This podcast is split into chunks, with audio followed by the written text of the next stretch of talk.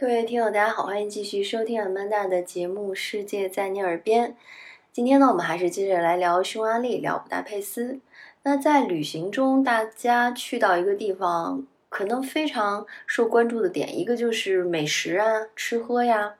那还有就是当地人有什么特殊的风俗，或者是一些特殊的喜好。其实呢，就说到大家这个。爱泡汤、爱洗澡、洗浴文化，这个是在很多地方都比较突出、有特色的。比如说芬兰哈，我记得之前也有一个嘉宾来节目分享过。那在芬兰呢，就是泡一个啊，去做一个地道的芬兰浴，那就是桑拿嘛，泡的浑身大汗淋漓。然后当时在芬兰也是很冷的天气啊，那冲出小木屋，外面就是冰冷的湖水啊，叭一下跳进去。那一下子就是冰火两重天哈，这也是非常独特的一种感受。那说到国内呢，其实也是我觉得有南北流派吧。那北派呢，那其实就是东北的这个澡堂洗浴文化哈，也是非常有特色和出名的。那南方呢，就不得不提到扬州的这个叫哎泡汤文化，就是也有很俗称的三把刀啊、剃头刀啊，哎这个修。雕雕扬州菜的刀呀，修，然后呢修脚刀啊，嗯，当地的俗话呢就是早上呢皮包水，指的是早喝早茶对吧？吃这个汤包。那晚上呢就要哎水包皮，那就是泡汤文化。我当时呢就是去的时候，可能体验了一下他们这个做足底啊、修脚啊这个按摩的。感觉，但是确实缺失了，因为觉得已经很久没有去这个公共的浴室空间哈，然后没有太多心理准备，也没有安排，就确实没有去。但前后脚我有一个朋友去了，回来之后就不停的跟我安利，让我感觉到就是去了扬州，真的没有去泡一个澡是非常大的遗憾。他给我形容的呢，回来之后啊，呃。有几天，他是忍不住 自己抚摸自己的皮肤，就感觉就以前很流行的一个广告词，说皮肤像刚剥了壳的煮鸡蛋一样嫩滑。所以这个扬州泡澡呢，还是有一绝的。那回到说匈牙利和布达佩斯呢，其实匈牙利也是有很多温泉，那布达佩斯更是有这个温泉之都的称号。就布达佩斯人啊，匈牙利人就很喜欢泡汤。那我当时去的时候呢，也是慕名前去，因为给我第一印象就是结合说布达佩斯有很多温泉啊，然后大家喜欢泡汤啊，可能有别人也看到过这么一个照片，就是布达佩斯人可以在边泡温泉的时候边做一些什么事呢？边喝酒，还有就是边下棋。哎，那幅照片给我印象特别深哈，就气定神闲的两个老头儿，哎，泡在这个池子里面，还专心致志的下国际象棋。所以我就是带着更多是一种好奇心去的。布达佩斯呢，据说是全城大大小小，呃，有五百多个温泉啊。那最有名的也有好几个，其中塞切尼温泉是经常会被人提到的。结构非常精巧，它是庭院式的啊，充满了古典气息。然后这个池水呢，也是根据比如时间的规律变化流速，然后体验也非常舒服。很多当地人都是会去。那我印象中我去的呢是另外一个也非常有名的，呃，叫盖勒特温泉，它是建在一九一二年，后来二战的时候被破坏了，然后。又被重建了。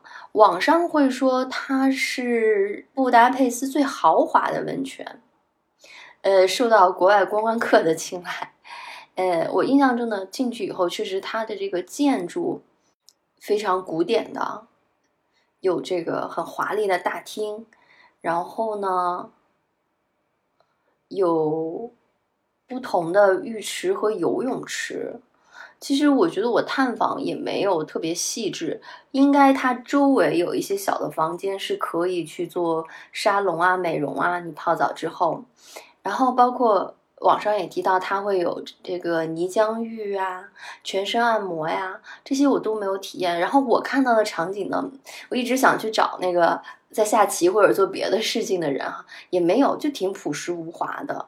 比如说不同的池子，大家就进去，然后有圆形的，呃，很多人围在一起，其实有一点点尴尬吧，大家就是也无事可做，就面面相觑在里面。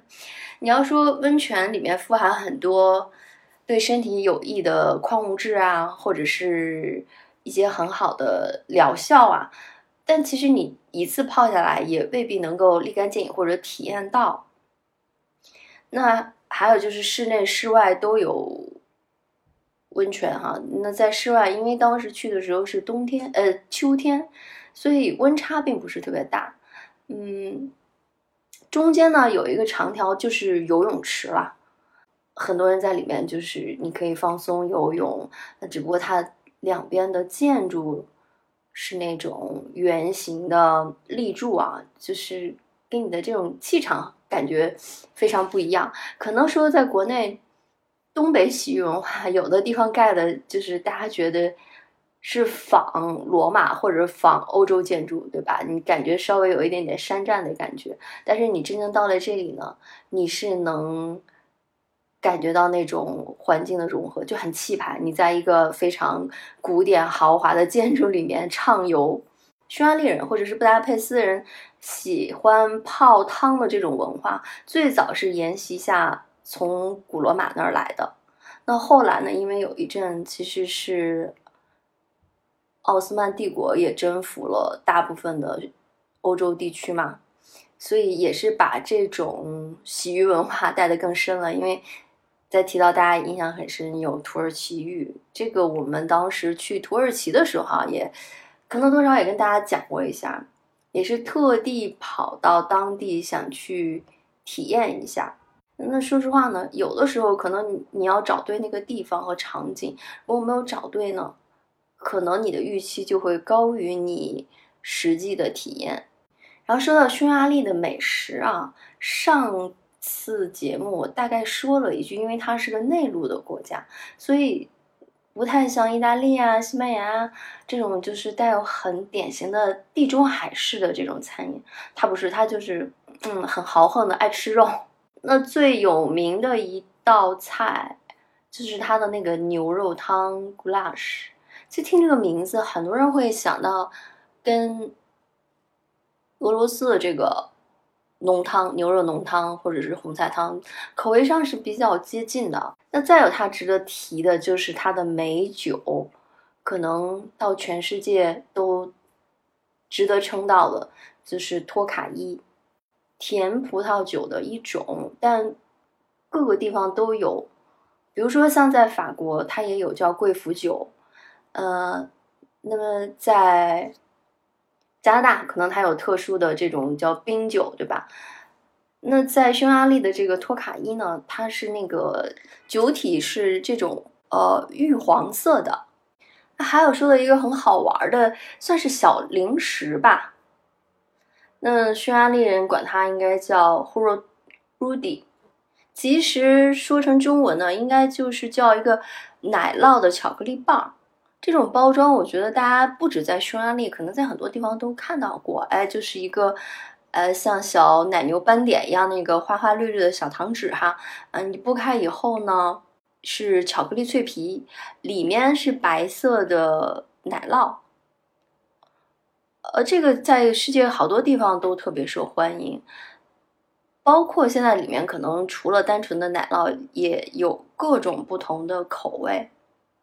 那追根溯源，现在大家认为这个是匈牙利的一个特色产品哈，小零食。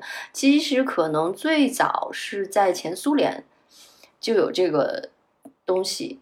然后呢，但是这个单词里面这个 “Rudy” 呢，就是来自于匈牙利语，它这个呃就是棒的意思。这个名字啊，据说当时是来自于一个匈牙利的教授吧。当时他在布达佩斯是教这个商业心理学的，然后就有布达佩斯的一个乳品公司要求他来推广这个新产品，然后一开始可能也不是每个人都很喜欢这个新的名字啊，但后来可能因为它的口感真的很受欢迎，慢慢就被广为流传了。这个不仅现在在市场上有好多种不同的口味可选，包括有时候一些匈牙利的家庭，他们自己也会在家里制作不同口味的这个奶酪棒。然后在其他国家呢，也有类似的产品，但可能不叫这个名字了。比如说奥地利也有，啊，柏林也有。然后甚至据说在零八年的时候，呃，中国也有一个公司来做这种类似的巧克力棒。如果感兴趣呢，尤其是特地到了布达佩斯或者匈牙利呢，随处可见这种小零食，可以买来品尝一下。所以今天呢，我们先聊到这儿，下期节目再见。